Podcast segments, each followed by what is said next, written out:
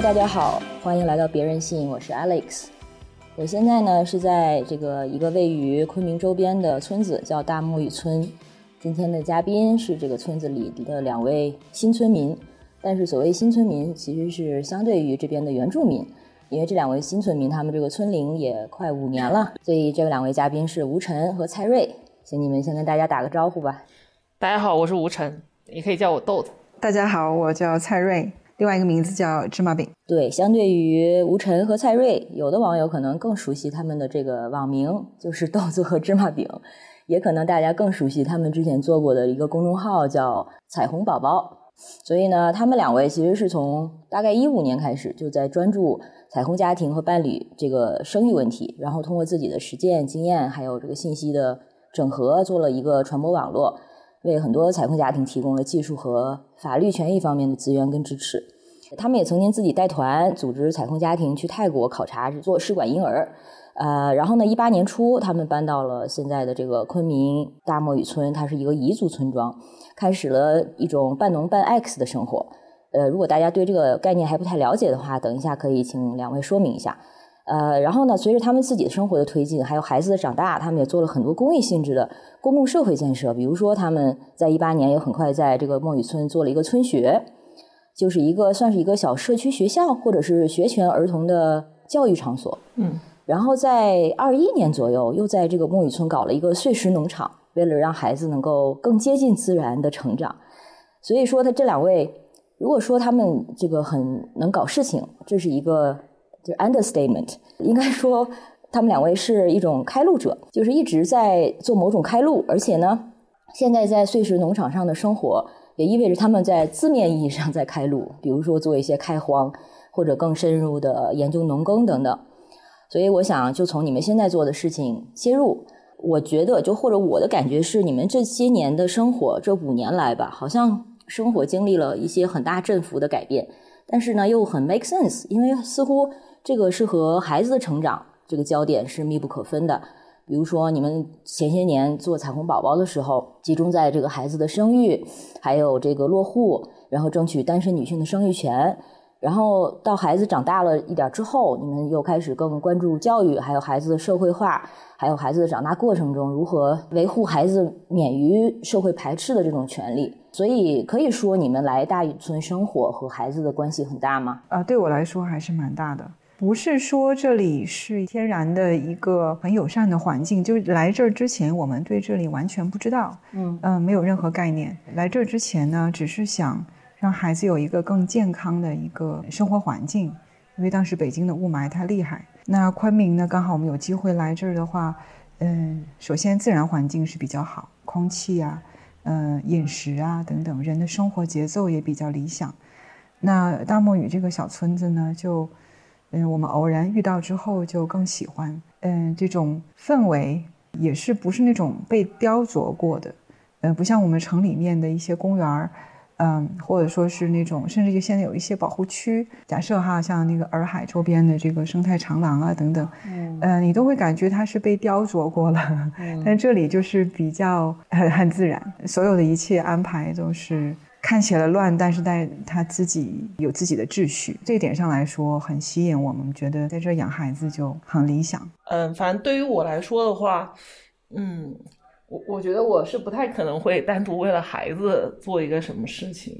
因为我觉得个人的成长可能还是会放在孩子前面。嗯，就我我来的话，其实是因为我们有我所供职的这个公益机构在云南有项目，但是我们当时。我们机构的同事都不太愿意到云南来，因为他们家都安在北京，可能很多人也是北京人，所以我当时就觉得，那我就，那我就代表我们机构到云南来从事，就是一个乡村振兴的一个项目。但是因为从事这个这个项目 base 在丽江，但是我人需要在昆明，但是在昆明的话，其实当时算了一笔经济账的，就是如果住在我们当时是一家四口，加我爸妈。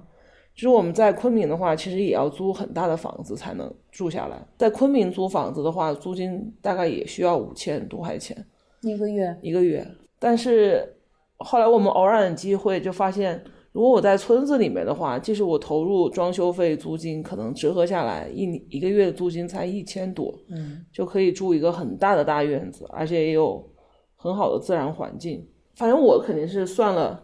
我算了经济账，然后也算了我个人的，我跟蔡瑞的这样的一个工作上的需求，最终就是决定来昆明，然后并且在村子里面生活。嗯，你刚才说到那个个人的成长也挺有意思的，因为彩虹宝宝，呃，我忘记具体是什么时间，可能就这两年有一个推送，它是先是对之前的内容做了一个复盘整理，然后说我们之后的这个重点可能会发生一些变化，比如说之前可能你们的内容主要分成三类，第一类就是如何生孩子，如何落户。然后第三就是给妈妈和准妈妈带来的这个这个呃这些教育方面的一些建议和经验。所以呢，之前的内容主要是分为生育信息和家庭安全。这个家庭安全其实是指个人对安全性的追求，就包括单身女性生育权和孩子的监护权等等，还有伴侣伴侣权益。然后第三类内容是自我成长。然后呢，从那个时间开始，就这两年的那个推送，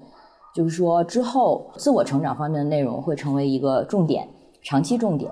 然后家庭安全的内容是一个短期重点，然后生育信息这个方面可能就更更加的课件化，不再作为公众号的主要内容更新。就是说，你们这两年随着孩子的成长，似乎对于个人成长这方面反倒又成了一个新的重点，所以可以理解为这个跟孩子的成长也有关系嘛？比如说是随着孩子长大，好像自己重新也更加的重视自我成长了，这是怎么样一种关系？我觉得跟我们选择的教育方式有关。嗯，我跟蔡瑞。都认为，就是在孩子的教育当中，你所在的这个社群、还有家庭以及学校，它三者都需要发挥作用。可能对于我们来说，家庭和社群的作用，其实我会认为要远大过于学校啊。就是我并不会把孩子的成长把它押宝在，就是我把它扔给学校、扔给老师，然后让他们来解决孩子的成长问题。啊，特别是我们后来又选择了自己在社区里面办一个，其实长在社区里面的学校，包括现在我们的小朋友其实是 homeschooling，他也没有到一个呃我们叫普通的公立学校，或者是就是这种体制内的学校去读书。我觉得做出这样的选择的话，也就意味着你在家庭和社区这个层次上，你需要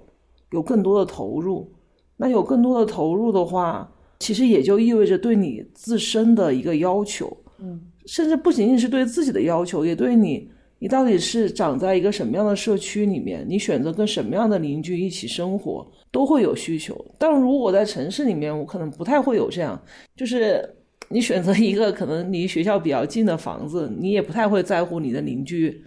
具体是什么样的人，你可能会知道他们大概都是什么样的一个阶层，但是事实上。这个符号下面每个人是什么样，你根本就不会在乎，巴不得不知道邻居是谁。但是在大漠语的话，你非常知道你是谁，以及和你在一起的人是谁，而且你还知道大家都在变化当中。整个村庄，我觉得就是中国乡村就是一个不确定性的一个集合，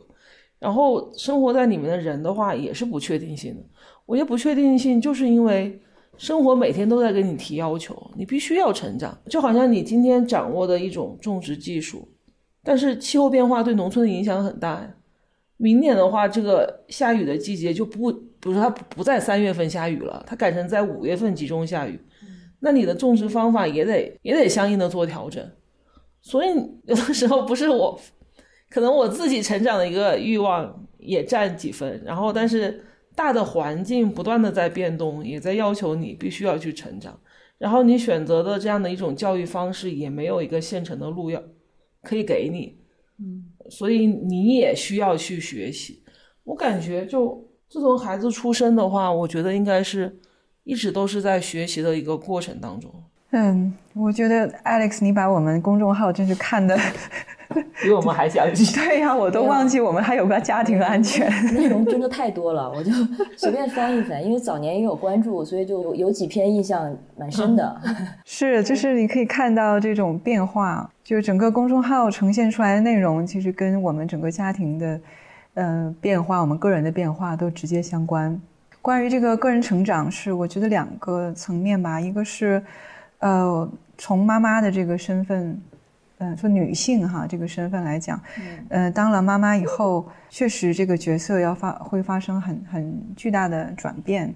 嗯，比如说我们从北京搬过来，嗯，那我原来的工作就会辞掉。就是我要重新再寻找自己的呃事业或职业上的一个身份，自己的价值这样的一个命题。那个时候我们推出呃个人成长啊，还有女性的进修营啊，就是正好是在我的呃那样的一个人生阶段吧。就是孩子刚刚两岁，从分娩、孕育孩子的这种辛苦当中，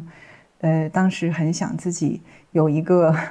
呃。自我重新再认识、再造的一个过程。当时我就去了，我们俩一起去了清迈嘛，去做了七天的进修。然后那次对我影响很大，也看到了有很多的女性，就像我们一样的女性，呃，就不只是她是性少数身份哈，女性的身份有很很多样。有的人是四五十岁，然后父母身体特别不好，然后自己处在一个很孤立无援的一个状态。嗯，没有成家，不知道怎么一个人去照顾父母，这这种很病弱的这样的一个身体，然后自己又不好，嗯，还有那种刚毕业的嗯大学生，然后很迷茫，呃，有的人处在开放关系当中，也不知道该怎么处理关系，我就发现有很多人都是在这种呃生活的一些很艰辛的状态当中，想要找到一些突破口。那对于彩虹家庭来说的话，我们这些，呃，所谓的这个叫拉拉妈妈吧，或者叫彩虹妈妈，就是大家多少哈都是会有一些困惑的。首先，她是一个母亲，嗯，她也要跟我一样处在嗯一个身份上的转换，呃，跟其他的母亲是一样的。嗯，有了孩子以后，原来的工作丢掉了，那之后怎么办？那要重新的做规划。然后，另外呢，他还要面对其他的另外一层的压力，就是，呃，自己的关系可能是不稳定的。我跟吴晨当时的关系也是处于一种不稳定的状态，对，就是会对对方有一些抱怨呢，啊，比如说他会说我陪孩子多啊，啊，然后对他有忽视啊，啊。你可能不记得了，在我有听到其他的一些彩虹妈妈也有过类似的一些嗯说法，因为越是我就是我们这样的关系，它是没有法律上的保障，有些人呢他是没有嗯社会呃社会网络的一个一个背书的，嗯嗯，所以他会更加的紧张，会焦虑，嗯，一旦两个人的关系没有那么像之前那么紧密的时候，然后就会呃很害怕。呃，就是对对对，就会有很强烈的不安全感。所以我就觉得这个个人成长是一个呃长期命题，就你在不同的人生阶段就会遇到你有不同的问题。那你自己是不是？我今天早上还在听那个一个呃，就是关于那个热锅上的家庭那本书的共读会，对，然后大家其实也是有那里面的一些我们那些群友们也是有一些共识。当我们很想改变对方的时候。嗯，而且很想改变伴侣，很想改变父母，改改变孩子的时候，其实往往你是会觉得，嗯，不大可能实现，然后会越是这样的欲望越强，然后你的那个失望就会越大。那不如就自己先改自己。呃，对对对，有一些转变，然后你会很奇妙的发现身边的人就会有变化。呃，这个是我自己亲身经历的，那确实是这样的。嗯嗯，对，所以。像你们最早的这个彩虹宝宝或者彩虹家庭的夏令营之后，可能在大漠野村定居下来之后，就会频繁的有一阶段频繁的做你说的这个进修营，女性成长进修营。对对对，嗯，所以这个其实也对应着你当时的一个阶段。啊，对，我的一个很核心的需求。嗯，然后我会觉得那个形式很好，然后就很想呃邀请大家过来。嗯，就是也其实就是大家一起共修的这样的一种状态。嗯。呃，也影响了，确实影响了很多人。就每一批来大漠鱼的人，参加过进修营，现在叫彩虹家庭成长营，呃，都会不同程度上，呃，发生一些变化。对，所以我我这种会给我很强的正反馈。嗯，就越是大家反馈好，我越想做下去。就这样。之后是因为多少是因为疫情的影响，所以没有再继续了，是吧？呃，一个是疫情的影响，另外一个是我们有了一个调整，就是原来进修营是没有带孩子的，比较理想的进修的状态确实是不要有孩子，嗯，但是很多家庭实现不了，特别是嗯这种两个妈妈的家庭，一个妈妈的家庭，你不让他带孩子来，不可能啊，嗯，对他每天孩子还很小，他就是要拖着的，要要照顾的，所以那干脆后来就改成叫彩虹家庭成长营，呃，单身的，嗯，还没有娃的，呃，有孩子的，嗯，都可以来，甚至有的人就带着父母过来的参加的。对，反正就很多样嘛，就凑到一起，反正孩子也可以相互照应着，嗯，相互看一下，嗯然后那个时候就很好玩，有就是轮值，有的有的家庭，嗯，就是没有那么，有的人没有那么喜欢那种共同讨论、共同分享的氛围的，或者他很紧张，不知道怎么加入的，他就负责看孩子，嗯然后其他人就进到嗯房间里面去加入，嗯，那个。形式是很好的，嗯，其实彩虹家庭成长营的前身是这个女性进修，对对对，啊，这个发展也很有意思。本来是个人女性来进修，然后但是它慢慢延展成了还是彩虹家庭，然后一个互助的一个形式，网络状的。因为就像 很多的那种进修 retreat，嗯，如果是向女性开开放的，或者是女性专属的那种活动的话。往往可能对女性来说是一个休憩，尤其是对妈妈来说，嗯，呃，可能她家里有孩子，然后好不容易能找到一个就 babysitter 或者谁帮她照顾孩子三三天，她终于不用管了，终于有机会重捡起自己的创作啊，或者是写作啊。然后如果是男性的话，对他来说，这种我为了我的创作去参加一个进修，然后把家庭放放在后面后置，这更是理好像看起来理所当然、非常常见的事情。所以你刚才说的这种情况，就是对于很多家庭，尤其是彩虹家庭，就是你让哪一个女性、哪一个伴侣留在家里照顾孩子，其实都是不太公公正、不太公平的。所以干脆就是大家能不能一起来参与，就不太不是一个家庭某一个成员赚到的某一种 privilege，一个一个优越性或者是一个奖品，我们就是以全家为单位来做这个事情，我觉得其实是更合理的。它其实呃有一种 团建、家庭团建的感觉，嗯，是。然后对我来说也是一个很好的素材，我可以观察。嗯，对，你会观察到就是不同的家庭它的相处模式。嗯，如果只是呃你像你说的哈，我这次就是一个两个妈妈当中的一个，你享受了这个 privilege，然后他过来，呃，他可能会背负很重的压力。嗯嗯，因为其他另外一个要。做牺牲嘛，要在家看孩子。那这个人过来的时候，呃，你可能看到他的状态就是一边带着压力，一边在控，在在控诉，然后在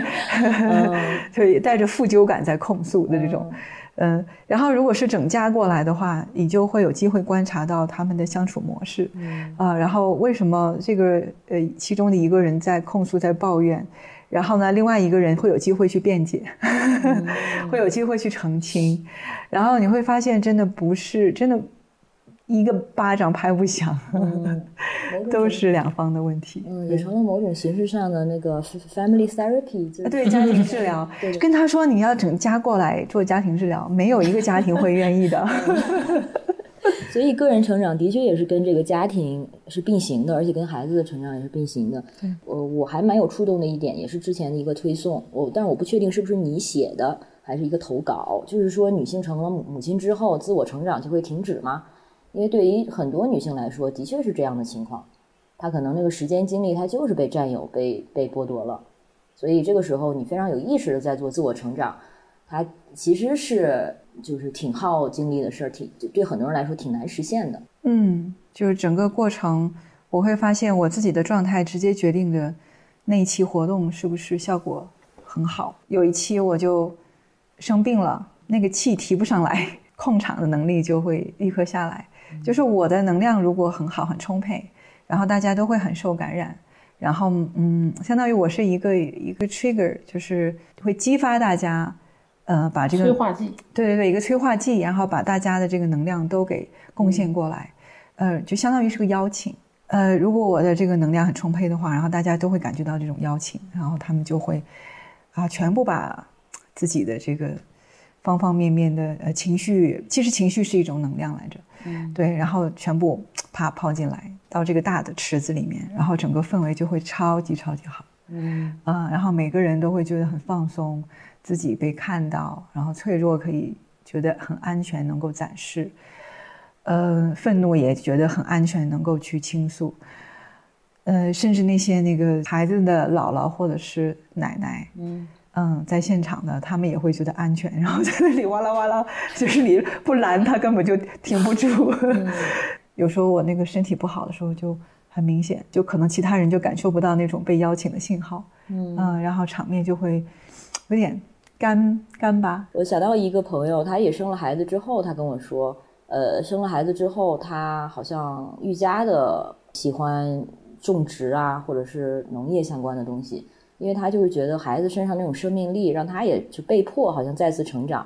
所以我觉得孩子其实呃出生和养育对女性来说，它其实就是一个巨大的刺激，而任何刺激其实都能有机会催化个人成长的。不是说我们因为孩子之后就被迫停止成长，或者是被迫再度生长，而是说生活中的其实这种程度的刺激都会，如果你有心的话，或者是把握它或者拥抱它的话，其实女性都可以借此成长。即使是比如婆媳关系中，如果对自己可能有足够的自我意识，也会有所不能说收获吧，就是能有一些体会从中。嗯，我我想起我们曾经有一个邻居问我们说，因为他他是一个异性恋家庭，就是也是在。育儿父职和母职上面，其实他们因为这个父亲的话，其实他也不是一个传统意义上的一个大男子主义的父亲，嗯，他其实是一个有反思的人，但是他也的确会有一些惰性，可能有些惯性，就是他还是不会在养育上面就有比较多的心力去投入他，因为他他有很多兴趣在自己的个人成长上面。然后可能作为这个母亲，她会感到很委屈。嗯，然后她有一天，她就问我们说：“是不是你们两个女性组成的家庭会会要好一些？就是你们不会有这种非常刻板的，就是男性父亲该做什么，女母亲该做什么的区分？”呃，其实这个问题，当时因为当时就是在一个我们村里的聊天当中，很快过去了。但这个问题倒是让我一直想了很久，就是。我在想，两个女性的家庭可能某种程度上的确，我会感觉到分工会更为灵活，嗯，就是她没有那么多的从这个社会上习得的一些约束，然后会要塑造一个什么父亲的形象或者母亲的形象。你比如说我跟蔡瑞吧，我觉得我们可能都比较像孩子的协作者，就是并不是父亲或者母亲，嗯，特别是像我这样，就是因为我并没有亲自去。Carry 他们没有去生育他们，其实孩子刚出生的时候，我我的连接感会很弱，就是我知道他们跟我有血缘，但是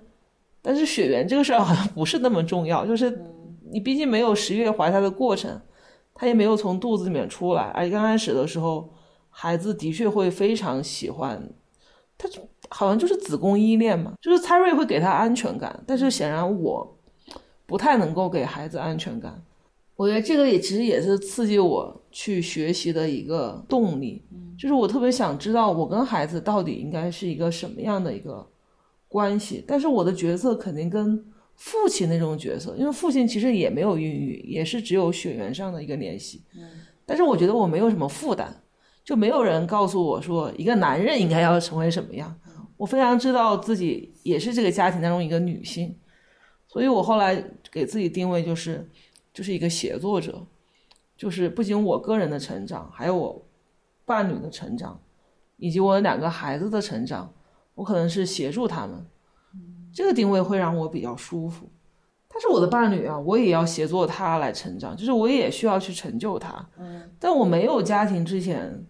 就我之前不太会想过自己要有一个家庭。也没有想过自己要有孩子，我可能想的都是成就我自己，或者是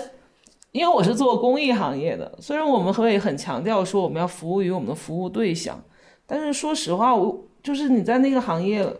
时间长了之后，其实当中的一些人也会有一种，就是你其实仍然是在通过成就他人来成就自己，有的时候你你会抓不住这个平衡点，嗯。但是我觉得家庭里面反而还让我有所成长，就是我在社会问题当中的一些受挫或者是沮丧，就是一些不能完成的，觉得自己不能完成的目标，我我现在觉得在小的家庭里面先去实现，可能是更好的，就没有必要说在大的社会问题上那么纠结。嗯，这个有什么例子吗？就比如我们做乡村工作的时候，其实这个无力感是很强的。嗯，我觉得我们跟就普通的公众不太一样的就是。公益行业的人会天生的更敏感这些社会议题，这样才会驱使他进入这个行业。但是有的时候，你一旦会就是过于关注这些宏大的社会议题之后，我觉得有两个后遗症。第一个就是你渐渐的看到它背后是有一个庞大的结构性的一一个因素在那儿起作用的，然后你很快就会产生这种无力感，特别是工作了五到十年之后，你的无力感会很强，就是。你就觉得自己像堂吉诃德一样，然后第二个的话就是后遗症，就是你看不到人了，就是你看到就是一个社会议题，然后你的服务对象某种程度上会变成你的工具，嗯，就是你想要去解决这个社会议题，但是解决的过程当中，你没有意识到，就是你其实在牺牲具体的个人的利益，就是你的服务对象他作为一个人的利益，你其实是牺牲掉了，你把他当工具人。你把他当工具人，他当然也会把你当工具人。就我们所有人都裹在这个社会议题里面，每个人都是一个工具人。但是我觉得回到家庭就不一样，就是不管是有没有孩子，我倒觉得就是我跟蔡瑞的这种亲密关系的成长，可能会他很温柔，他让我回到了一个不是一个社会斗士的那种环境里面，然后他就让我感觉到我自己。可能重新就是一个人了吧，有很多的情绪你都可以安放了。但是以前在做社会议题的时候，我觉得驱动自己的更多的可能还是愤怒，嗯，所以是完全不同的情感，嗯，一切生产性的东西还是得从爱激发的，而不是从那个愤怒激发的。啊，不过我刚才想插一句，就是如果大家不了解的话，因为这个刚才呃吴晨提到一些背景信息，就关于孩子的生育。可以跟大家说一下吗？就是卵子是吴晨的，是吧？然后是 Harry 怀胎，这个两位宝宝是 Helen 跟 Harry，然后他们是怎么称呼你们呢？叫我妈咪，叫他妈妈。嗯，所以是叫蔡瑞妈咪，嗯，叫吴晨妈妈。对，呃，这是怎么安排的吗？随机的，因为妈咪比较可爱一点。啊，是是，我比较我比较坚硬，可能妈妈更合适我。哎，但我发现有的家庭是挺好玩的，他说。妈妈这个称呼很正式，嗯，他会愿意把这个最辛苦的孕育了这个孩子的那个母亲，哦，嗯，然后用这个妈妈的称呼。有有一个家庭是这样的，所以每个家庭真的很不一样。但是我我听来这就会让我觉得好像有点等级感了，好像是谁生的谁才是那个真的妈妈，正式意义上的妈妈。对，就因为每个家庭真的是有他们自己的理解，他们自己的安排。嗯。对我现在也越来越多的学着去尊重他们，嗯，有的家庭他们会，呃，让孩子称呼其中一方要叫爸爸啊，呃，对，我叫小姨，啊，对，叫小姨，嗯，或叫有的叫姐姐。对，你会觉得有点不可思议，但是当你跟这些家庭呃面对面的相处之后，你会觉得啊，反正都 make sense，都都有道理。嗯嗯，对，这个绝对不容外人去做任何的判断，我也没有立场去。虽然在听起来的时候冲击力还是很大的，就是真的是好不对呀。啊，是我我我刚开始一听的时候，我也会有你相同的，我会想去去评判。嗯，对，但是。接相处之后，你就会觉得，哎，真的是大家都有自己难处。对，但这也是一种冲击呀。就是为什么家庭里面一定要是有一个固定的称谓？嗯，就是要有不一样的。为什么妈妈不能叫做姐姐？我觉得也可以呀。是，对，还是看后面的那个动机吧。如果说做小叫小姨，我们刚才可能感觉不是。就是因为可以大概猜测到后面的那个动力呃原因，对，然后可能他是为了规避某一些社会的偏见。我的一对朋友就在一起都很多年了，还跟父母说是室友，这也都很常见。嗯嗯。说到这个 Helen 跟 Harry，他们现在已经六岁了，六岁半。嗯，刚才说到他们现在没有在体制内上学，但其实是之前尝试了一下，然后退学了。这个我们等一下可以再说到。那现在可以先说一下这个刚才提的。半农半 X 是什么意思嘛？就是你对你们来说，这个 X 是怎么实践的？主要是教育还是什么？哦，半农半 X 其实是就是日本的一个，他叫做盐田直纪，然后他写了一本书，就叫《半农半 X 的生活》。啊，我觉得东亚地区的话，韩国和日本就在这种生生活方式的探索上，还是一直走得很前。嗯，他其实强调的就是。呃，农业它是作为我们的一个基本的一个生活保障，它能提供你的食物，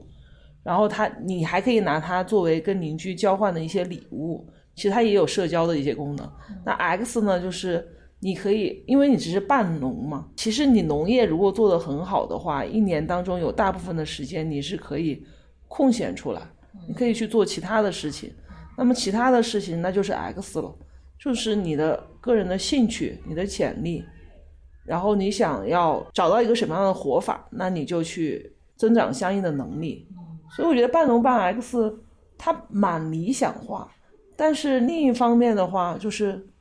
就比如以韩国举例，韩国有一个叫归农归乡运动，就是号召，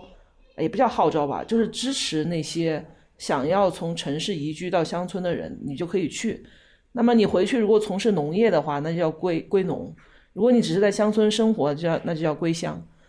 最后发现的哈，韩国有百分之九十的人，我不知道这个数据是不是准确哈，我查到的是百分之九十的人，他都只是归乡，他没办法归农，就是我们农业的能力太差了。就包包括我跟蔡瑞，就是我们现在完全做不到半农半 X，我们现在最多是十分之一的农，就是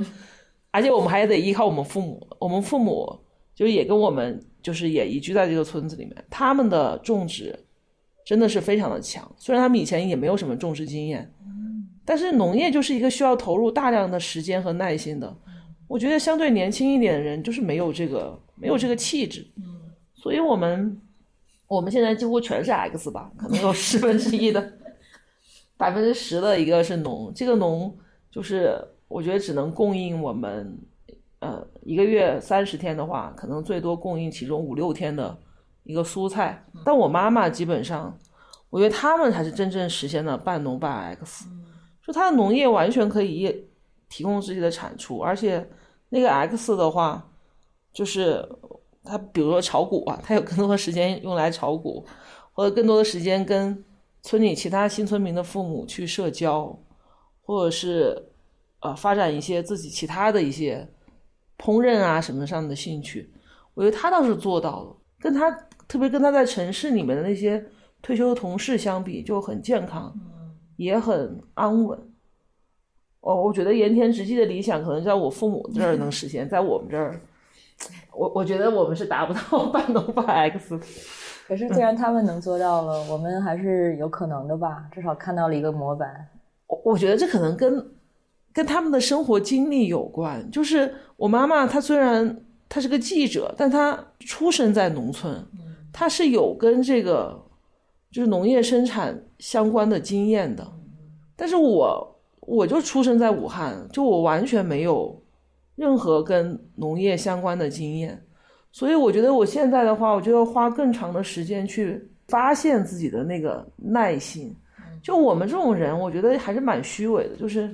就我们总会提啊，我们要跟自然链接。其实这个链接的话，我觉得，我觉得抱一棵树是不可能让你跟自然有多深的链接的。真的，你要栽种一个东西，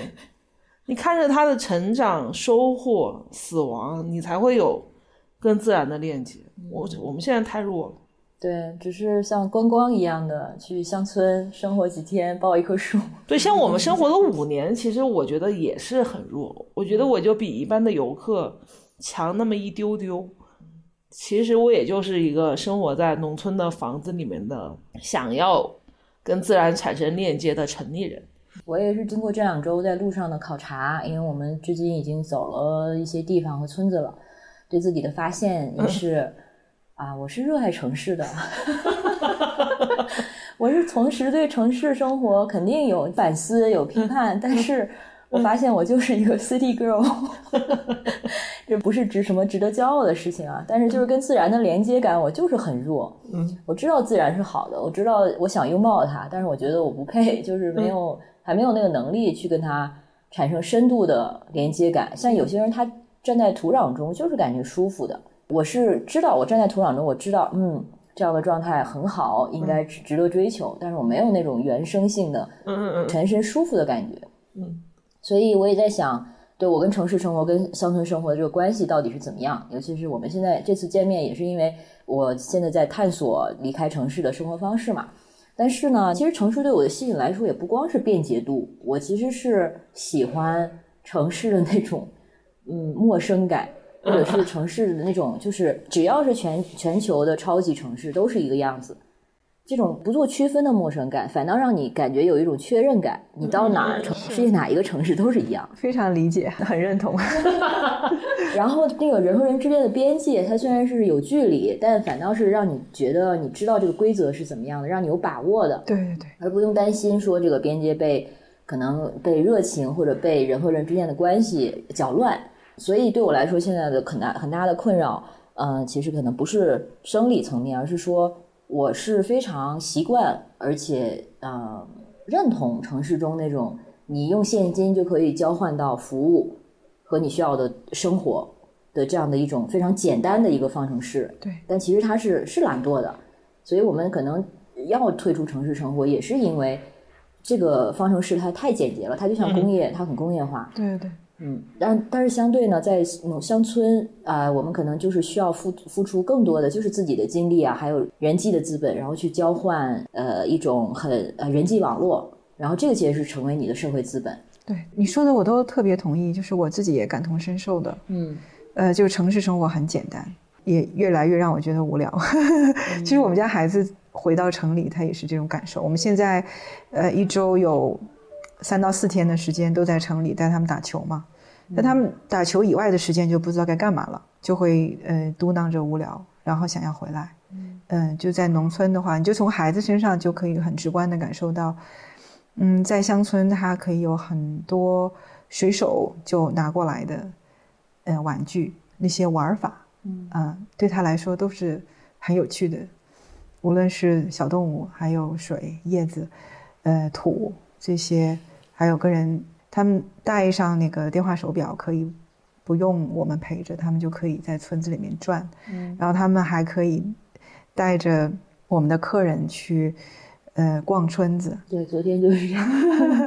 然后一首一尾。对对对，就是他们也很骄傲，嗯觉得自己好像比比别人懂很多。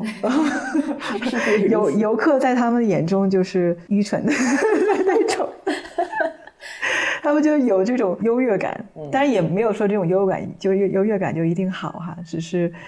他们作为从小到大在乡村里生活的孩子，就是会觉得自己嗯懂很多，嗯嗯，然后很会玩儿。然后对我来说也是一样，来到村子里的话，我也会觉得自己比别人好像懂了一些。你看，从建房子开始，你看现在什么 PBL 管呐、然后管材的型号啊，是二十五的、五十的、七十五的，呃，九十的、一百二的，反正这些之前都完全没概念。然后现在就你建了一次房子，然后就就都懂了。嗯嗯嗯，钉子的型号，然后水呃水泥，然后石灰粉啊这些什么瓷砖，房子的高度啊等等的，就就都熟了。但是老村民还是认为我们很愚蠢。对老 对，在他们眼中，我们就是种地啊、建房子都还是嗯、呃有点弱智。但是至少我们相对于城里人，相对于游客，感觉自己还懂了一些。那你再回到城市的时候，就会觉得哦，城市就会觉得被圈养。嗯然后孩子们也会说你：“哎，我们要回到那个格子间里面。”对他们来说就是格子间。我们城里的那个邻居，我们到现在都不认识。每次一开门，就听到门嘎吱嘎吱的声音开了，但是进出的是谁不知道。但是就像你说的，在城里的话，你完全不需要知道。嗯，知道或不知道对你来说没有任何影响。但是你在村里面的话，你不可能不知道。你一定要知道你身边的邻居是谁，然后嗯、呃具体哪个房子住着谁，呃，然后谁家像我们家孩子现在，谁家院子里的柿子树先熟了，可能会先熟，他们都知道。然后村子里面谁家门口有蜜蒙花，嗯、什么季节会开，什么季节能摘，他们也知道。嗯，谁家院子门口有紫金泽兰可以拿来染布，他们也都知道。嗯就是因为这些都是资源。呃，然后谁家有什么样的变动，老人可能身体不好了，嗯，哪天早上他放了一声短鞭，然后孩子就会立刻说：“哦，谁不在了吗？哪个阿蒙油没有了吗？”嗯，因为在村子里面放短鞭的意思就是人走了。嗯嗯，长鞭的话是喜事，短鞭是是白事。对，这些都是对你来说都是信息，都是讯号，让你立刻定位，就是自己要该做什么事儿。嗯嗯，你是要去问候一声，嗯，还是就是想着什么时候别人家可能要办事情，你要去帮个忙？嗯，你做出这些事情，你就立刻会有回馈。嗯，对，对你来说就是。嗯，大家共享在这里，你你一定要知道每天村子里发生什么，嗯，很重要很重要。嗯，然后它的挑对对我们来说挑战也会增加，就是如果你是一个不喜欢社交的人，很社恐，其实你有空间，你可以把自己关在院子里面，你舒服的时候你再出来探个头，你不想打交道的时候你就继续关在院子里面，也没有人打扰你。嗯，对，就是。有一个很很自由可以切换的这么一个空间跟限度，嗯，就会让人觉得挺舒服的，嗯，就会觉得回不了城了。你可以尝试一下挑战一下自己，挑战成功你会就会发现回不了城了。我相信这个会在我身上发生，因为我现在对城市的那剩下的一点眷恋，它其实就是就是在最后的边缘嘛。我知道那个东西是方便的，但我也知道它并不是我不能没有的东西。然后你们说的这种城，就是乡村的这种不同的人际关系，它是像你说的，它不是一种强制性的，是有自由度和空间的，你还是能够保保有这种自主的生活和选择，还有自由。对。然后，但是同时，它又带来的是另外一层的安全感吧？因为可能大家彼此有一个帮持。是是，这种安全感很重要。呃，你会觉得你是被人惦记的、惦念的。嗯嗯，我们如果长时间，比如两个星期。前段时间两个星期去大理没有回来，然后回来了，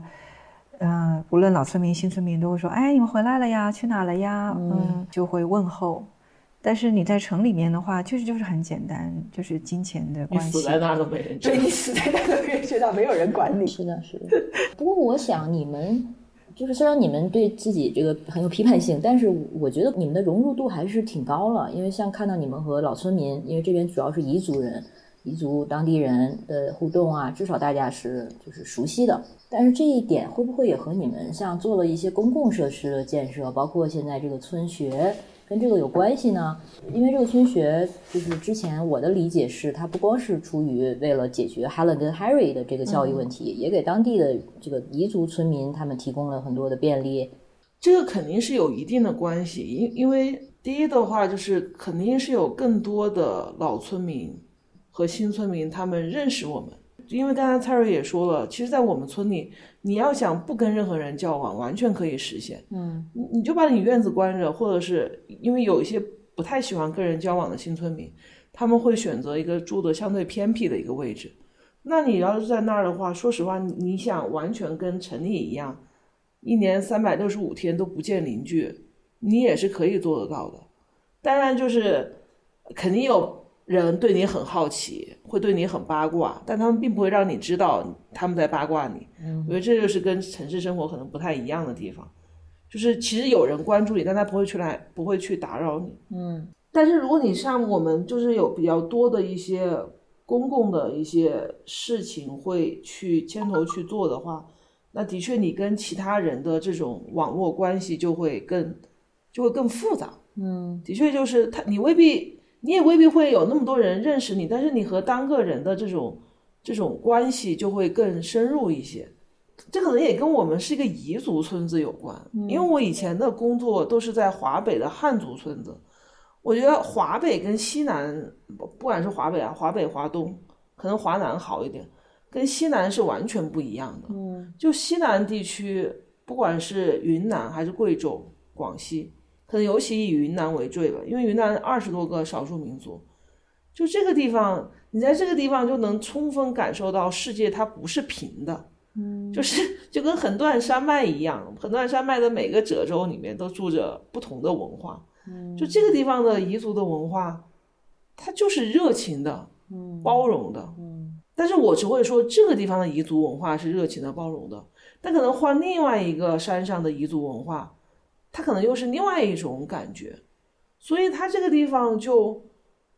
它不像汉族地区，我们汉族地区是平的，就是每个地方你看到的那个乡村都是一样的样子。嗯，那为什么大漠语有这么多新村民？就在我工作过，在全国的有新村民聚居的村庄里面，大漠语仍然是中国规模最大的新村民的聚居地。我觉得仍然是跟大漠语这个地方的。这个当地的彝族的文化，还有它这个社区千百年来的，这个社区有四百年了，嗯，四百年的一个村庄，它的一个传统，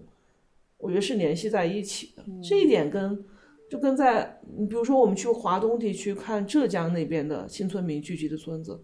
包括像上海，可能都会很不一样。所以我总是会觉得当地的这种接纳度。还有它文化本身的独特性，应该是它的作用应该是更大的。嗯，就为什么偏偏是这么一个地方有这么多新村民？是，这边是有多少？两百多户，两百多个人，两百多个人新村民。呃，顺便多说说这个村学吧。我们刚才说到墨雨村学，它是贯彻一种扎根社区生活教育和终身学习的理念。那这个。终身学习或者说社区学习，可以展展开讲一下吗？终身学习要不你讲，我来讲社区。我想讲社区。你讲，你讲，Go ahead。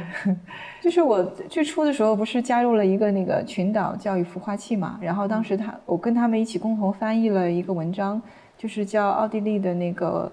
呃共学村。然后那个共学村的概念就是里面有一句谚语叫一个村庄就是一所学校。嗯，他比较倡导的是，就是学习的发生应该是在一个群体当中，也不分年龄。呃，他们那个共学村其实也不是一个村，就是一一栋一栋楼。楼里面呢，就是有大人的上的课，有小朋友上的课，小朋友可以串大人的课，大人也可以过来串小朋友的课。我当时就挺挺受打动的，因为当时嗯也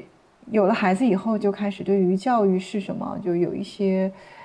思考，然后对于自己曾经接受的教育呢，有一些反思，就在想到底教育应该是怎么样的，就人应该在怎么样的一个教育环嗯环境当中去长大。那刚好我们在这个村子有天然的一个条件，嗯，就可以实现。所以，对于在我看来的话，这个社区教育就是，嗯，它是分嗯几个维度的。嗯，就是首先要考虑这一个人，他怎么看待他的这个成长。嗯，首先我们要对自己有一些认识，对吗？包括身份。其次是对于我们身边的这个关系，嗯，那就是涉及到嗯，在这么一个村子里面，嗯，每天打交道的这些邻居啊，呃，家人呐，然后更。外围的一个层面的话，第三个层面就是我们在这个社区当中的这些动植物，其实也是我们广义上的一个社区。嗯，我们也都生活在一起，像这些猫猫狗狗，每天我们呃聊天的一个趣事吧。呃，邻居们见面聊天，很多时候就是在说这些猫猫狗狗。嗯，然后还有谁家鸡又死了，谁家怎么死的，谁家老鼠又猖狂了，对，就是这些事儿。小孩子，或者说我们这些成人，我们的成长其实就是在这样的一个社区当中。嗯，那村学呢，它只是一个物理空间，嗯，因为它刚好这个我们向村集体租的这块地呢，嗯，位置还蛮核心的，就在这个公共区域的一个核心位置。这个空间呢，只要它摆在这儿，嗯，大家就会觉得，哎，嗯。有地方可以去，有什么样的节日啊、节庆啊，啊，就会有一些期待。这里会不会发生点什么？嗯嗯，现在现在每周会会有沙龙，然后大家也会有期待。然后不只是村里的人，我们会发现我们也影响到了呃昆明的，嗯，甚至像嗯其他省外的，嗯嗯，他们也会把我们这里当成一个就是他们的世界当中的一个社区吧。嗯嗯，可以学习的一个通道。所以就是，我觉得春学更多的是一个象征意义。嗯嗯，不是说是大家，呃，很多像游客会过来问你们这儿教点什么，嗯，上什么课啊，呃，怎么收费呀，老师是什么样的呀？对，但真的不是大家想象当中的那种学校。嗯嗯，那终身学习其实也一样的。嗯，我有一次很感触的就是，嗯，我们有一次办活动，中秋活动的时候，一个阿奶就是上来，呃，唱歌，他们其实挺享受的，拿起麦克风，然后在这唱 K，嗯，嗯，然后就跟其他的几个那个新村民的叔叔阿姨他们在那对唱。对于老年人来说，就他们有一次他们在这里看着他们的那些孙辈们在上面演戏剧。当时我们演了一出族村的，嗯，护火人，刚好有一个导演在这里生活了一段时间，我们就把他拉过来，嗯，教我们怎么样演舞台剧，然后就大家都跑过来看，就那个氛围就是让人很享受。对于这些阿奶们来说，他们虽然年纪很大了，但是他们看到这些很新奇的东西，呃，我相信对他们来说也是很有影响的。是，所以你们做过的一些项目。像这个刚才说到的进修啊，或者是家庭成长营，它其实都其实都不是为孩子，或者不光是为孩子设计的，更多其实是为了成人一起终身学习。我们其实有一段时间，嗯，核心想做的是家家长课堂，一直也是免费在做的。呃，就是把家长们弄过来，呃，我们这些那个幼儿班的家长们，他们其中有八个孩子，因为我们有八个孩子是老村民的孩子嘛，有八个是新村民的。然后他们每个月，我每个月月底都会有一个家长课堂，嗯嗯，其实就是想对成人有一些影响，因为我们会发现这个孩子，无论他是觉得怯懦了，还是他很有攻击性，嗯，你都能够看到他背后的家庭在发生着变化，嗯，所以当我们对孩子很愤怒的时候，束手无策的时候，嗯，其实往往是要回看到他的这个核心的家庭。那其实家长课堂是很有很有必要的，就不是说是我们要去教那些家长们应该怎么做，而就是大家很就是因为我跟吴成我们都是嗯 NGO 工作者出身嘛，所以我们很擅长用那些大白纸啊、意识贴呀、协作的方法，其实每次都用，像沙龙上我也会用，每个人就把你的想法就贡献过来，不是说指定谁谁谁要发言，而是就你提出一个话题，嗯，大家都。说点什么？嗯，你会会发现，嗯，他们之间会相互影响的，而不是我们要去说教。嗯，我们以前我跟蔡瑞，我们都在北京从事的可能都是工业行业相关的工作。其实工业行业也也非常细分嘛，有比如我做农村，那我认识的就是全我们叫全都是农口上的人，比如说从农业部，然后到下面的村镇的这种。党委书记，然后村主任，就都是农口的。我以前觉得我在北京的公益圈里面还算是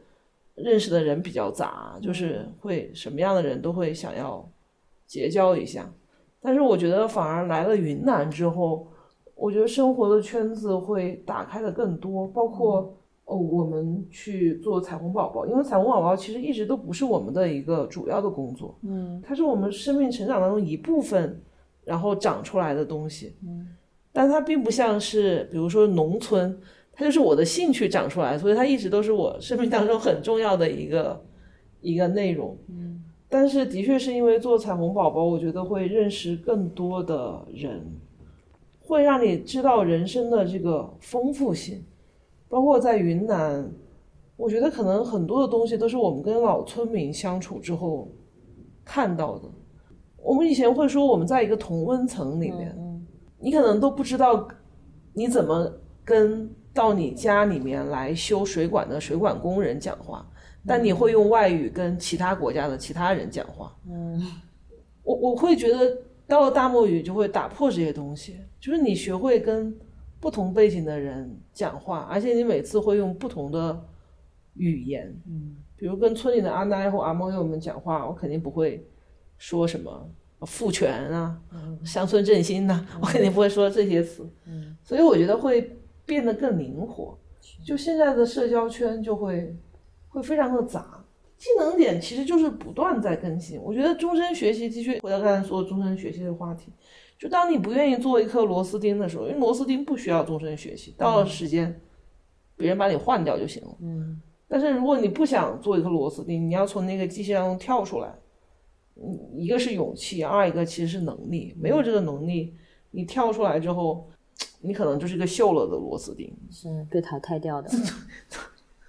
那这个 Harry 跟 Helen 他们在上小学之前是由你们指导，但是后来上了小学，我也是在一个推送里看到，算是意料之中的发生了一些冲突，比如说学校的这个老师的教育理念还有教育方式，都让你们非常的不能接受，然后就选择退学。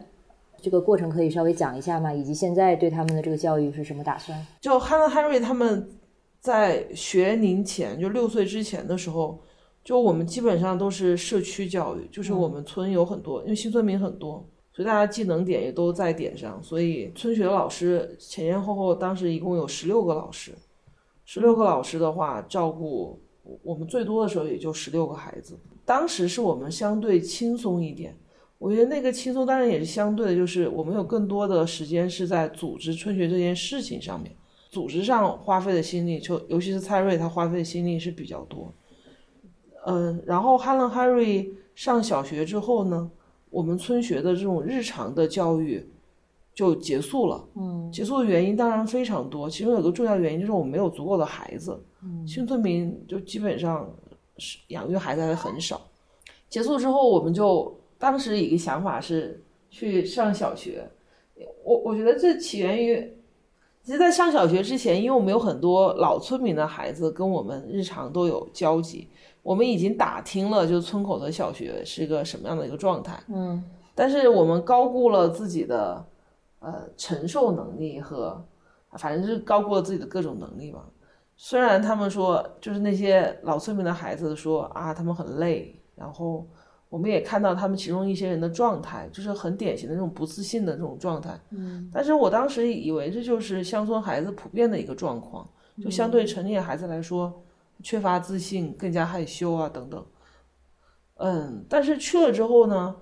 我就发现就是有一个误判，是我本来以为乡村小学会相对比较宽松啊，比如说老师比较师资比较缺乏呀，那有些课可能就上不了。那我想上不了的话，会不会就让孩子们就可能主要就是玩儿啊？嗯，所以这就是很幼稚的地方，就是啊愚蠢，就是。但是我去了之后才发现，就是别人别人 KPI 要求很高的，就对老师的要求，就是整个小学阶段你的成绩要达到一个什么样的一个水平？嗯，所以他们虽然没有足够的那种副课，就是兴趣类的课程，但是他们全部都用主课来填充了。所以这样的话，就就比城里的孩子在主课上的学业压力要大得多。嗯，语文、英语啊，没有英语哦，语文、数学对，主要就是语文和数学，因为英语好像不是他们这边的一个主要的一个 KPI。嗯，所以后来我又跟我们公益行业里面就是做乡村教育的这些嗯工作人员就是交交流了一下。啊，他们就觉得我的确是很幼稚。他们跟我说了一下，啊，他们的就是他们现在工作的一些状况，就是县城和城郊地区的，他们可能就会更加的以 K，就是以这个成绩更卷。对，他们会比素质教育里面要更卷，因为这是老师主要的一个业绩考核考评，就是他们孩子的这些主课上的成绩。嗯，所以。从这一点上说，我们后来就觉得，就实在是没有妥协的一个余地。特别是因为 Hannah Harry 他们还有自己的一些体育类的课程要上。嗯。但是我发现，这个小学竟然一个星期只有三节体育课。嗯。你想，上海的我发小的孩子，一他们每天都有体育课。嗯。所以这样一对比的话，就我们之前的一些预设就基本上全都被打破了。所以我们就只上了两。两天，两天啊！对，两天，后来就退学。对，就跟老师说，我们还是不上了。其实也很尴尬。就我尴尬一点就是，你比如说 Helen Harry 的班主任，他是我们一个新村民的房东，就是也是我们大漠雨的老村民。其实这些社交关系吧，你还得维护，你也不能撕破脸。就是我觉得退学是对双方最好的一种维护。如果我继续下去的话，我们就会成为那个学校的刺头。就我们会有各种我们觉得不满意的、要改善的地方，然后又改不了。对，但是别人又是我们邻居，又是新村民的房东，嗯，啊，又是其他我们一些老村民朋友的亲戚，啊，这些啊，这些真的是没有办法。那说到这个人际关系，因为我印象中是有一些早期比较早期，就是一八年来的一些村民，其实是你们跟你们是有一些呃朋友的关系，或者是因为你们而来的，包括一些早期的彩虹家庭啊，所以也曾经算是形成了一个小社区，可以这么说吗？算吗？你觉得？我我对于共识社区现在已经没有执念了。我前段时间跟师傅讨论了一下，发现没有这个执念了。我就觉得，我不知道。呃冠华他会不会这么想？就是我我之前会很很执着，就是想有一个共识社区，特别是去了嗯澳大利亚参访了之后，发现那边有很多共识社区，呃，就是你们理想的那个嗯，可能包一个山头，然后呢几家人住在里面，也确实很唯美，有他们养着马养着牛，在一片呃山谷里。有绿草，有那个牧场，然后他们有自己的小房子，然后呢，每周呢又有共同聚餐的那种环节，有公共厨房啊等等。所以我们其实当时，呃，建这个春学，包括农场，呃，瑞士农场上面的公共餐厅啊，其实也是有这样的一个愿景的，就大家有一个共识社区，嗯，至少是对可持续生活，呃，对于减少消费啊这些有基本的。共识，有认同，那大家可以一起在这个，嗯，在这个场域当中去探索。嗯，后来我发现，我跟师傅聊了以后，发现共识不存在。对，如果你要执念于他的话，就会给自己带来很很深的痛苦。嗯，这个师傅是你修行啊？对，就是我皈依的师傅。对对对。嗯，一旦就是你对这个东西，对一个相产生了执着之后的话，你就会因为这种执着给自己带来痛苦。嗯，因为这个一切是和合事物皆无常嘛，所以我当发现了这个才是一个真相之后，我就放弃了对于共识的执着。所以就现在回看哈，我们这个呃在村子里面比较熟悉的一些朋友，我不会再嗯像画地盘一样的把他们呃聚集为自己的呃核心朋友圈，而是会把那些跟我挺挺不一样的人，嗯也也会尝试着就是。跟他们去交往，嗯，可能不会做那么，嗯，有深度交往的朋友，呃，但至少是你不会有一些抵触，因为可能共识不一样，你有一些抵触，嗯，确实大家的成长的环境会不一样，那不代表你，嗯，要去拒之千里，对吧？嗯，所以在孩子的教育上的话，我也，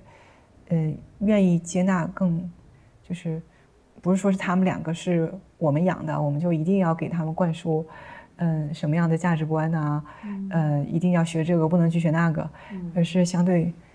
开放一些。嗯，不过我觉得，如果是呃生活方式或者理念很不同，因为你们提到这，尤其这两年有一些开发的迹象，来了一些新村民，他们就是来投资的，来盖房的。那和这样的人可能。呃，不会成为朋友，但是可以来往，或者是都有这个共同拥有这个新村民的身份。这个相对于那些和你们的确是曾经共享理念、信念或者是目标的这些朋友来说，其实和后者他们 fall out 或者是冲突产生冲突，应该是其实伤害更大。对对对，后者对和那些熟的其实更亲密的或者对伤害更大，伙伴他们冲突会伤害更大。所以你们在这差不多五年的时间里，有没有这样的情况发生？其实我我最担心的就是，如果有朝一日我们有机会做成一个，呃小社区吧，就是所谓的朋友们在一起生活，反倒可能因为在一起生活而影响到朋友的关系。会，嗯，我其实觉得就是，就刚才蔡瑞说的，我们不需要执着，因为其实没有固定不变的共识。就我们当我们形成一个共识的时候，你也会发现这个共识其实是有很多因缘。它既会才会产生某种你觉得可能是一样的东西，嗯，但是，一旦时机发生变化之后，这个东西也会改变。就好像我们也会觉得，比如说某个时候觉得这个这个邻居跟我们的想法很不一样，但是不一样，你想想不一样，它其实也是一种执着的一种像，就是你觉得啊我们不一样，或者我们跟某人觉得是一样的。真的，只要因缘一发生变化。这个不一样也有可能会变成一样，甚至你都不可能用，你都很难用相同或者不相同来概括你跟人之间，就你跟其他人之间的关系。嗯，我觉得在一个社区里面，这个关系真的是太复杂了。就是什么样的关系，都有可能给你带来激励，也有可能给你带来沮丧。嗯，但是我觉得不用往外求，就是就我们师傅跟我们说“心外无物”，就是你你还是先看一看你自己内心为什么会对这些关系产，就你为什么认为这些关系给你带来了伤害？如果你把这个关系对你的你认为的这个伤害，你能把它化解开，你可能会得到的是另外一个东西。嗯，说的很好，但是我 但是我还是不得不想要一个就是没有那么抽象的一个例子，或者是具体的事件。对，我觉得刚才说的很抽象的原因，其实也是，就是我们会用很长的时间来治疗它，就是关系给人带来的这种，嗯。如果非要说是伤害，我们就用伤害来说吧。就是给你带来的这些冲击，的确是太大，特别是在一个这么密切的一个社区里面。如果我们是在城市里面的话，你跟某个人，即使是个亲密的爱人，你跟他分手之后，我们就不往来吗？我你们也并没有住着，比如说是面对面，或者是住得很近，对吧？大家可能都住在北京的，你住在东四环，我住在南三环，我们可能一辈子都不会再见到了。但是在这个地方不一样，你每天都有可能会见到，所以从这个后果上来看的话，大家其实会很谨慎的去处理跟其他人的一些关系。这就是为什么村里的冲突虽然多，但它其实会很容易能够解决。但是问题就在于我们是新村民，我们身上有很多城市里面带来的那些生活习惯。嗯，这些生活习惯就会它让我们坚信某个东西是对的，比如说我教育孩子的这个方式是，我觉得是对的，嗯，或者你认为你这么教孩子是对的，那么我们一旦在这些事情上面，大家各执己见的话，嗯，那我们就会产生很大的冲突。我觉得村学就是一个容纳了很多冲突的一个地方，因为这里面有人对于自己要成为什么样。以及对于孩子要成为什么样的各种执念，我跟蔡瑞也，我们也有我们的执念，所以所有的这些执念碰撞在一起的时候，我觉得这些伤害是最最大的。虽然你比如说在村子里面，我们两个住在一起，我的排水管排到你那儿了，可能会对你有影响，或者说你的屋檐啊超出了你你应该的位置，伸到我的屋檐底下了，我们也会有冲突。但是这一类的冲突可解决。而且它解决的手段相对简单，但是价值观方向的冲突解决起来太难了。就是这个东西真的需要内心的极大的改变才能。有时候在我看来不是价值观，价值观只是一种表象，就是我坚持了某一种价值观，其实是用那个价值观来代表我很重要。我说出来那个理念只是。想要澄清理念背后的这个我很重要。我可以给你举个例子，我们之前相处的很好的一个家庭，嗯，村里面的嘛，他们家刚开始过来找房子，然后呢，我因为我看着他们家有两个孩子嘛，我就眼睛一红，一想，哎，这种有孩子的家庭一定得留住，我就很主动的跑去帮他们，嗯，找房啊，看房啊，让他们看房。确定之后，又帮他们，就是他们如果需要休息啊，我都会挺热情的，就是可以来我们家休息啊，吃个饭什么的。你看这个时候我值已经出现了。对对，我就想跟你说，就我值是出现了的，就是我会强调，嗯，其实你前期进村是我帮了忙的，嗯，然后嗯，帮你去融入这里，然后我也做了很多事情。嗯，然后后来他们家的孩子确实也是顺利的进到村学嘛，幼儿班跟我们家孩子成为同学，小朋友玩的特别好，然后两两家的关系也越来越紧密，然后甚至他会说说啊，我们家嗯，在后面留了一个门，就是专门给你们方便，你们可以来我们家玩儿，嗯，就是互相串门啊，嗯，时不时的就会请我们去他们家嗯吃个烧烤啊什么的，孩子的衣服也会相互交换嘛。他们家女主人也特别周到，会经常送我们一些小时尚的小小礼品之类的，因为她是时尚行业的。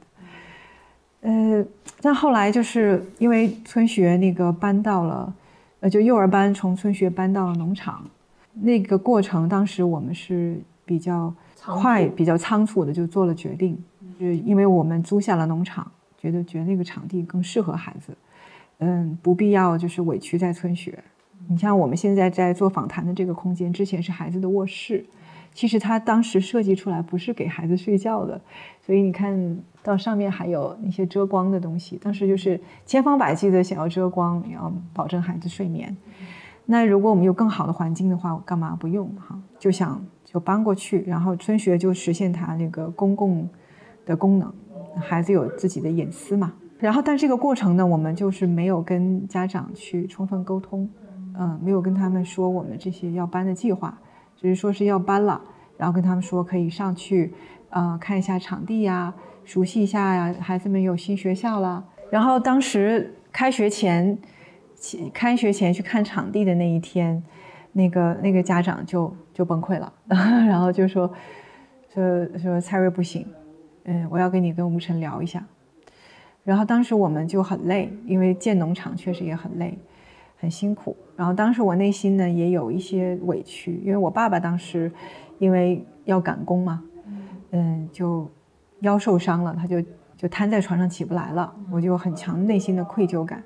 再加上这个家长呢就不断的过来找我，他说不行，我一定要跟你跟吴晨聊一下，你们上面用的水是不行的，他说就是你们在用水库的水，他说他看到过有人去水库呃洗了个澡，就是有游客。他说：“像这种水，你们怎么敢用？他家的水是需要经过四级过滤，呃，才敢给孩子用的。呃，我说那我们首先我们不认为这个水有问题，嗯，就是如果只是有人去洗了个澡，不代表他就这个水整个水库的水都用不了了。然后整个村都在喝这个饮用水，然后它也是经过过滤的。然后我们就是农场上也有过滤的一个系统，只是不是像你家的四级过滤。”我们就一级过滤嘛，然后他就说说你拿儿童的生命安全在开玩笑，然后那句话就把我给引爆了，然后我就会想，我就很多自我嘛，对我为孩子付出了这么多，我们家为孩子付出了这么多，为你们的孩子们付出了这么多，然后现在你来诋毁我。然后用这么恶毒的话来伤害我，啊，当时就很委屈。然后我们家就是我爸也现在瘫床上了，怎么样的？然后，你们完全不买账，一上来就挑毛病，就是就是当时的那个痛苦就很深。嗯。当然还有其他的哈，什么甲醛呐等等的那些问题，就是一股脑提出来，就是关于安全。然后后来其实，呃，冲突之后其实就是很激烈。嗯，我就说你家孩子退学吧，我没完全没有办法。满足你们对于安全性的要求，就是其他的邻居就会过来想调停，啊，就是说大家都平时玩的这么好，嗯，然后怎么就至于到这个地步了？因为他们也会觉得很尴尬，就没有办法一起玩了嘛。就是像这种聚餐的场合，叫了你家就没有办法叫他家，就大家就会觉得很难，嗯，就想去想想想要调停，然后我当时就很很坚决，就是不接受。对，我觉得就被深深的伤害了，就不接受。但是现在想想的话，其实就是价值观，呃，以及背后的那个自我，呃，对方肯定就是，因为他家是要求就是所有的体系都是，呃，日本跟欧盟的标准，他觉得我应该，他跟我走在一起，我应该是能够接受他的，能够理解理解他的这个对于安全性的一个要求的。但是他觉得在我这里完全没有办法，呃，被接受。然后我呢，就是感觉沟通不了，他觉得跟我沟通不了，嗯，不被理解，所以这个伤害就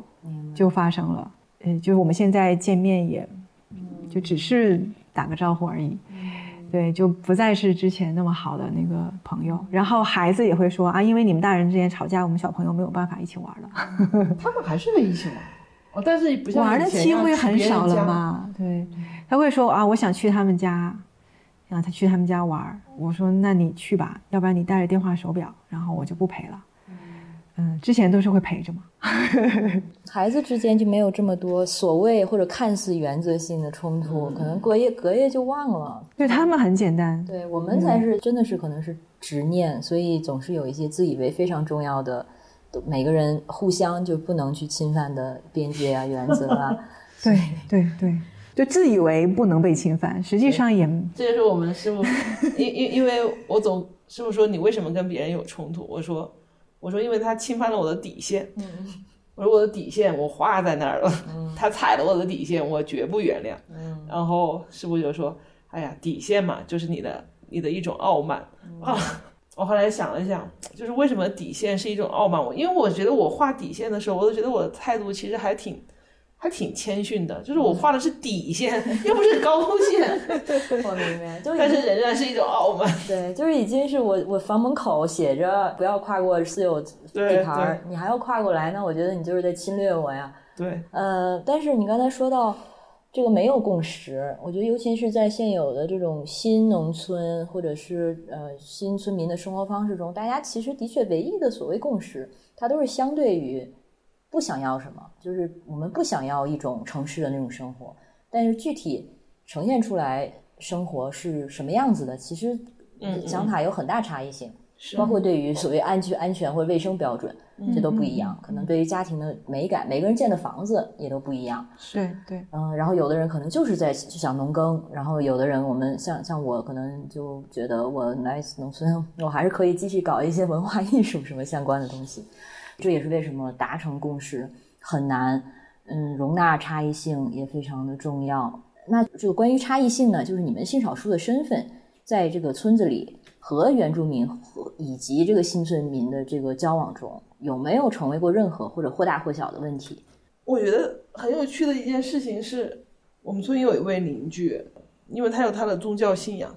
所以他是旗帜鲜明的反对 gay 的。我们村的信仰。非常的多元，我觉得这一点本身也很有趣。就是我我会觉得，就是我们的这个性少数的身份，在某种程度上来说的话，它可能会引发人人们的一些反应。就之前的时候，据我们所知，就是老村民当中一些年轻人，他跟我们走的比较近，然后他们也跟我们说啊，不仅仅是我们村的老村民，他们会议论我们。就是我们会叫做，就是我们上上了热搜，上了大漠语的热搜，就是包括镇上的，因为我们也经常去镇上嘛，包括上吃饭呐，还有跟一些你经常去个地方吃饭，你也会认识那地方的人。镇上的一些热搜，我们估计也是上了的。嗯，就是当你生活在一个具体的生活里面的时候，就是性性少数这个标签，它它就会退居二线，就是大家会首先评价你，你是个什么样的人。嗯。当然，老村民的评价体系很朴素，他会说你是个好人呢，是不是一个好人？嗯，那一个好人的标准显然跟性少数的这样的身份没有直接联系。嗯，那你是一个好人，首先是你热不热心帮忙啊？在村里的一些公共的一些事情，比如说请客呀，你有没有传份子钱呐？嗯，愿不愿意帮大家做些事儿啊？谁遇到困难，比如说娘娘们，他们没有车，他们去镇上赶街的时候，你回来的时候看到他们，你是停下来说娘娘们上车，我们一起，还是说你就把车就开过去不管？那你你如果是个经常把车停下来，请他们一起上车的人，而且他们会说，哎呀，我不要上车，我怕弄脏你的座位。那你说啊，别怕，我们身上也很脏，说没关系。然后你这样几次之后，别人就会觉得你是个好人。嗯，我觉得我们现在已经肯定是不在大漠语的热搜上了。一方面就是我们的确还的确是比较热心，然后另外一方面，我觉得大漠语的怪人太多了，就是每人都要各自占据热搜一段时间，然后就会把前面的热搜给挤下来。嗯，我我记得我们村有一个男性的一个比较年轻的老村民说，看到吴神和蔡瑞啊，觉得两个女生在一起啊，现在我能接受了。然后，但是我现在就是不知道我能不能接受两个男生在一起。想的真多啊！他，那你刚才提到的那位基督教徒，而且很反对同性恋的那位，是个新村民吗？啊，对，我觉得他也很有趣，因为他现在开始旗帜鲜明的说他反对男生跟男生在一起。哦，是吗？什么时候说的？对，就是因为大家在一起，就是我们真的是相处还挺多的，然后互相之间也会有一些帮助。嗯，因为在村子里面，你不可能没有这些联系。嗯。他以前就他来之前就知道我们村有我们两个，嗯，然后而且他还找其他的新村民打听过，但是我觉得真的就是你不要看他信什么，要看他具体会做什么，嗯，就在村里面的时候，我们首先还是一个邻居，就是我觉得日常的交往还是最重要的。我们不要总是想别人发心是什么。是他们当时来的时候，我们还紧张了一段，觉得感觉自己被 Q 到了。他就直接有名有姓的说那个，呃，你们村是不是有一对儿，那个叫吴晨跟蔡瑞的？然后就是他们有罪，然后呢，我每天来你们村祈祷，要就说你们村就是有太多这样的人，所以你们村去年发了洪水。对，然后当时天哪，我们就是，呃，就立刻激起了我们的斗志 那种。然后但是你看，就前不久我们上面那个韩国留学生。走嘛，然后我们开了个 party，场里面的那位，对对对，我们开了个 party 欢送他，就邀请了这个澄清说我们有罪的这个这个大姐，嗯，然后他就还带着吃的，本来大家带吃的通常都会说是给那个带礼物给那个姑娘嘛，嗯，然后这个大姐就直接带吃的就嘱托我说这是给你们家孩子的，嗯，见面啊什么的也是很友善的一个大姐，就完全没有当初。就感觉刚来的时候好像很针对我们那种，嗯，都是彼此将彼此看成具体的人了吧？对对对，当就是人当人看的。对，因为刚开始的时候，他把你们两个就看成拉拉，然后相对呢，你你也只能把他看成一个基督教徒。但是现在就是邻居或者彼此是村民的身份。对，就是相互照应的这种。嗯。最后还是想问一下你们的关系。那天你提到说你们关系是共同成长的伙伴，这个是除了这个伴侣这层显而易见的关系之外，在上面的一层，我觉得这个就是其实挺动人的一种对两个人的关系的描述。呃，因为做从事做伴侣，然后又是共同成长的伙伴，就首先非常难得，而且你们的发心在很多事情上也看得出来。就像刚才说到，你们在开路的时候，一方面是为了解决自己的困境，一方面是。我感觉是带着社会责任感的，从彩虹宝宝到现在做村学啊、做农场啊等等，所以就是你们会怎么形容这个关系，或者你们怎么形容彼此？其实昨天我们一家人一起骑车的时候，我还挺有感触的。嗯，我们一起骑车，你看已经环了一次洱海，然后昨天也骑了三十公里。就骑车的时候，其实很讲究距离，一旦距离近了的话，啪，前面如果一刹车，后面就会撞上。呃，如果远了的话，你看不到对方什么样子，你就照顾不到，不知道他怎么样了。嗯。然后我们一家人骑车的时候，通常是吴岑在前面，因为他会义无反顾的往前骑。嗯。对他会控制好这个节奏。如果是我在前面的话，可能会整个队伍就会慢。嗯。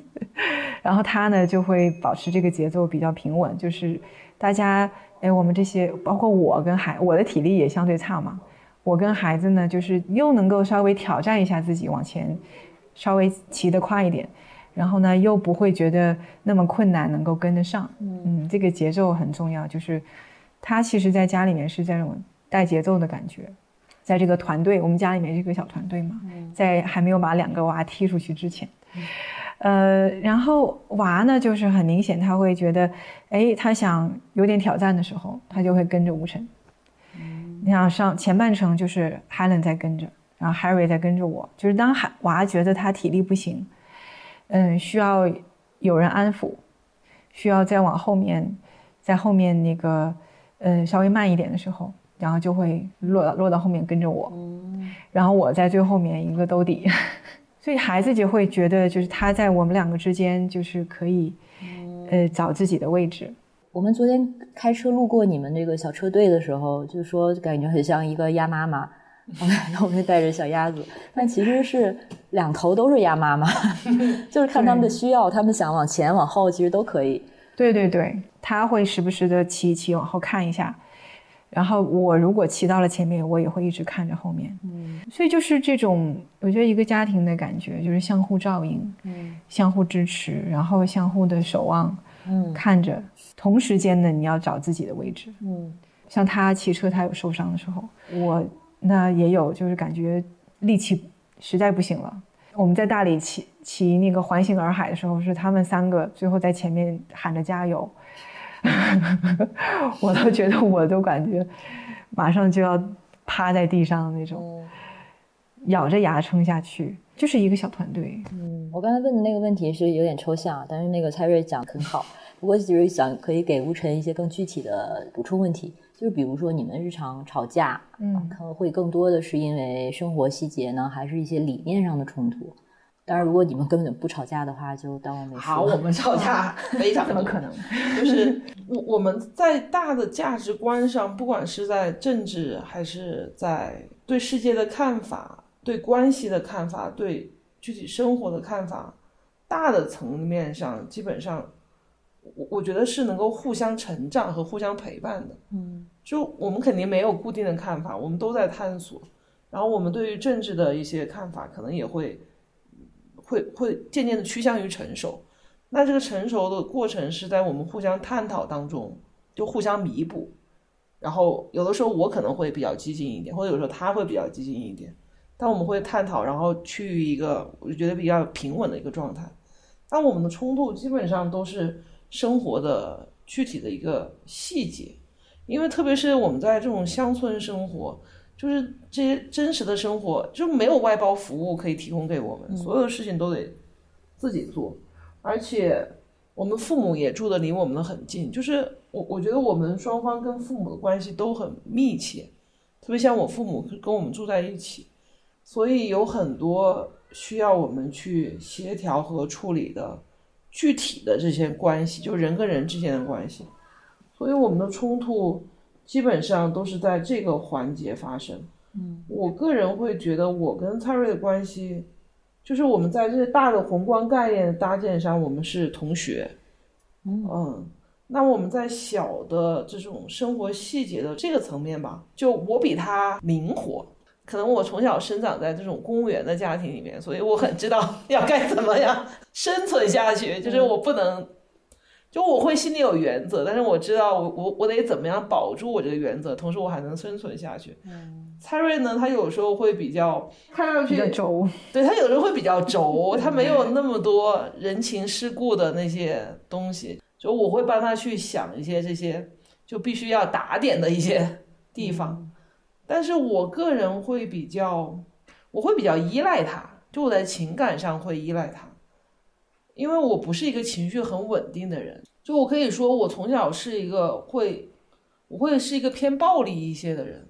就在我的世界里面，我从小学会到的东西就是，虽然我出生在这种公务员的家庭里面哈，但是因为我爸妈的工作，他们工具体的职务比较特殊一些，然后其实我小的时候有很多不安全的这种感觉，就是这种不安全的感觉我没有办法排遣，就是就我学会到就是用暴力去解决这些东西，就是武力，你只能用拳头来决定谁能够生存下去。就像回到刚刚才我跟你说的，就是我在从事这些社会议题的工作当中，总是有很多愤怒，所以遇到蔡瑞之后，我觉得我会在情感上依赖他。我知道我不能再这么依靠暴力去生活下去，我也得去处理我这些躁动的情绪。但我以前很难去处理它，而且我的工作又会增加我的这些愤怒。我觉得蔡瑞可以化解我这些东西。但是我不知道我把这些负面情绪扔给他，我觉得他同样也会比较难受。但是他就是比较，他比较能化解这些，他可能有化解这些的智慧。但是我 我我比较难，所以其实我现在快四十岁了，但是我仍然在在这一方面，我仍然需要依赖他，或者向他去学习怎么样去让自己学会不愤怒。如果我反对暴力的话，那我自己也不希望成为那个。对你屠龙少年，最后反而成为恶龙，我不希望自己落到这样的命运里面。嗯，所以他，他应该是那个安全网吧，就是拖住我，让我不要自己也成为那个恶龙。嗯，所以这就是这样的关系，安全网。嗯，我刚才忽然想到一个，其实可能不不是特别合适的一个场景，就是，哎呀，这个说出来可能大家有的人又会觉得不正确，但是或许一个关系里面就是要互为妈妈。嗯，我跟伴侣有的时候就会在某一些场景下，你感觉被对方照顾了，或者对对方很有依赖的时候，就很想叫对方妈妈。然后这个是互相的，就有的时候是我是想做他妈，有的时候是我想叫他妈。对，然后刚才那个 Harry 已经在瞪我了，在门口。我们最后一个问题啊，这个也是在你们的应该是彩虹宝宝的公众号上蛮早期的看到的。对，因为你当时对北京的这个雾霾啊，非常的不满，然后觉得无论是为自己还是孩子，都要营造一个更好的这个生活环境，然后就去了崇礼，然后做了一套房子，当时的打算是要放到那个 Airbnb 上面，嗯，然后这篇推送呢就说啊，你们从中就感觉到凡墙必是门的含义，嗯，就是崇礼，因为它的地理位置、环境还有雪场的资源，呃，在这一轮雾霾中，你们为自己的发展打开了一道大门，而啊，我和芝麻饼，所以这也是豆子写的，就是吴晨。就是你们两个并没有因为在生育、养育孩、养育孩子过程中种种预想的困难而放弃要孩子的想法，因为我们的爱折腾、耐心和对更好生活的向往，也为我们的小家庭的发展打开了一道门。所以这些都是同理的，无论是为了自己的合法权益，还是对抗雾霾，啊，这些无形的墙其实都是让自己变得更好的机会。所以我们也应该明白，对于很多人来说，墙就是墙；但是对于一些足够勇敢、愿意去打破墙的人，门就会出现。所以我们会勇敢，希望你也一样。我就非常喜欢这段话，而且感觉你们到现在还是在贯彻这种状态。你们在开路的时候，像刚才说到的，因为没有一个特别现成的生活的模板，所以必须要自己去创造。嗯那么现在这种理想生活在你们心中已经达成了吗？或者说部分达成了吗？我觉得理想生活其实是一个一个的，嗯，当下的片段。嗯，它不是一个憧憬，就是当下。嗯，就像今天早上，我们吃完早饭以后，儿子在楼梯上拿本书在那儿看，然后女儿是在照顾小狗，对，在在在摸狗，然后我在干嘛来着？收拾东西吧。嗯，对。然后吴晨当时拍了两张照片，然后告诉我：“你看，岁月静好，就是娃不闹不吵，然后自己在干自己的。”对，就是在那个当下，你就会觉得哎。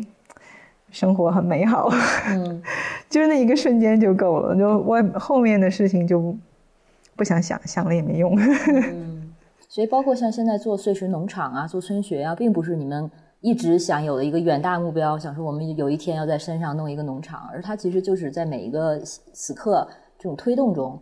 就发生了，是吗？是，如果说远大，如果说远大目标就是希望中国变得更好，是算远大目标吗？希望世界和平。我我我觉得我们生活当中有很多具体的小目标，我我觉得跟别人不太一样的是，我们这些小目标都比较有趣，它不是以挣钱为目的的一个小目标。比如说我们在崇礼，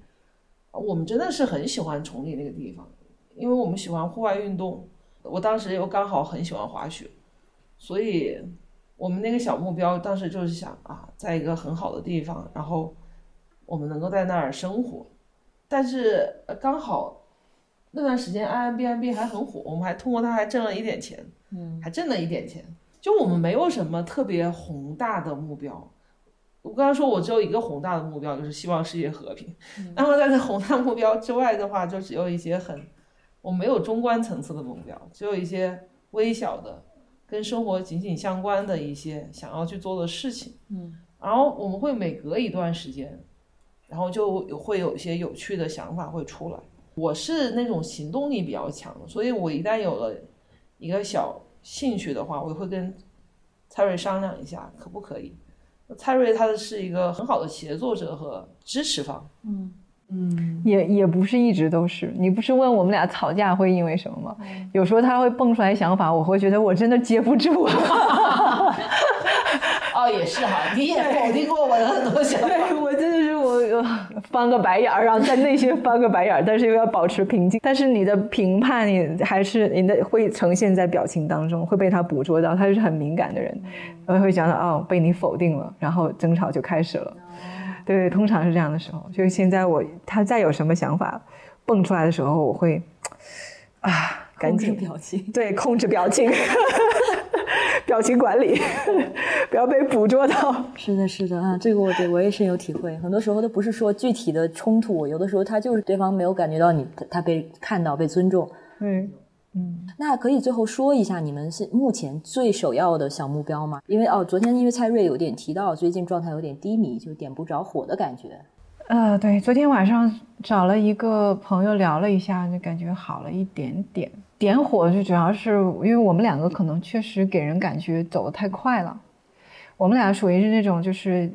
他有什么想法，或者我有什么想法，然后碰一下，这样就会立刻行动的那种，就等不得。两个人就都是那种等不得，